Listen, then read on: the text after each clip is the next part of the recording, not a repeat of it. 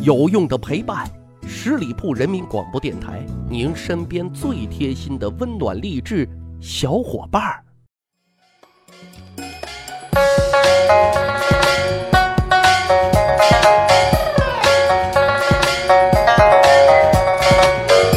十里铺人民广播电台，趣扒历史，增长见识，密史趣谈。我是大汉。前段时间啊，参加了一场中式婚礼啊，这个婚礼的过程跟电视剧啊是一模一样。新郎官呢骑着高头大马，新娘子坐在花轿里面啊，前面呢是唢呐乐队，后面呢是扛着大箱子的啊，里面装的都是彩礼。最有趣的是司仪啊，扮成媒婆，哎，扭来扭去，确实很有中国味道啊，特别的热闹。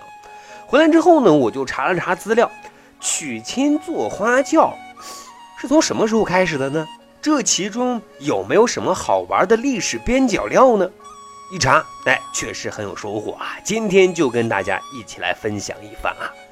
其实大家也应该能想到啊，古代交通和运输工具其实都是不发达的啊，所以无论是大家闺秀的出阁，还是小家碧玉出嫁，最早呢，其实都是骑着毛驴去夫家成亲的啊。那大姑娘出嫁坐花轿的习俗是怎么形成的呢？说来这事儿啊，跟乾隆皇帝是有关系的啊。事情是这个样子，据说呢，有一年呢，因为要巡视黄河的筑堤情况，乾隆皇帝呢就来到了河南，在郑州东面的中牟县。哎，这地方有意思啊！大汉前两年也去过，巧的是也是参加一位兄弟的婚礼啊。这个中牟县啊，风光秀丽，景色宜人。乾隆皇帝呢也是这样觉得，那是满面春风，信步而行。他在这里呢是拜谒先贤圣迹，赏览民间风情啊，体察乡野民风，兴致呢特别特别的高。有一天呢，乾隆皇帝呢站在中牟县衙外面的一个池塘前面啊，看着池塘里面荷花盈盈，荷叶田田，清香弥漫。池塘旁边呢又有垂柳依依，清风徐来，不觉心醉神驰，就随口啊涌起了欧阳修“吟咏西湖”的诗句。那是寒淡清香画葛服啊，寒淡未开放的荷花的意思啊。使君不负忆杭州，都将二十四桥月，换得西湖十清秋。简单理解这首诗的意思，就是说西湖的景色真是美轮美奂，无与伦比啊。说来也巧，就在乾隆皇帝沉醉在诗情画意当中的时候啊，正好。迎面走来了一支迎亲的队伍，那是吹吹打打，鞭炮响亮，披红挂彩，笑声不断，那正是热闹非凡。原来在这一天啊，是县里面有名的才女刘若莲出嫁的日子啊，正好呢从县衙门前经过，还正好哎就遇见了乾隆皇帝。因为乾隆皇帝本尊在此啊，其他人都是不能冒犯的，所以呢县衙就命令迎亲的队伍改走另外一条道。但是坐在毛驴上的刘若莲一听，哎，小暴脾气就上来了，坚决不答应啊！衙役大声说了：“皇上在此，小小民女，快快让路！”哎，刘若莲可是附近十里八村有名的大才女啊，也是见过大世面的。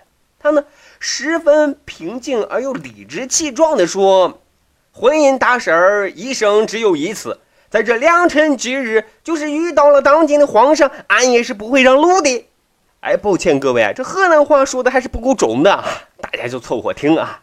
这边呢，乾隆皇帝就在跟前啊，亲耳听到了这些话，心里呢其实是暗暗称奇的啊。他没有想到一个小小的中牟县竟然有如此个性的女子，哎，就上前走过去瞧了一瞧。只见那毛驴上呢，坐了一个如花似玉的大姑娘，那妩媚多姿，俏丽动人。乾隆皇帝啊，看了刘若莲一会儿，就笑着对刘若莲说：“呃，你不让路也可以啊，但我有个条件。”刘若莲就问啊：“什么条件啊？”乾隆皇帝说：“啊，我呢出一副上联，你对一副下联，对完下联之后，你再做一首诗。”啊，如果你下联对得好，诗又做得好，我呢不仅不治你冒犯君王之罪啊，还让你坐上我的轿子啊，送你到夫家成亲。你看怎么样？这刘若莲听了乾隆皇帝的话啊，那是胸有成竹，微微一笑，随口就说：“那咱一言为定，请您出上联吧。”乾隆皇帝啊，稍微沉思了一下啊，整理整理思绪，出了上联。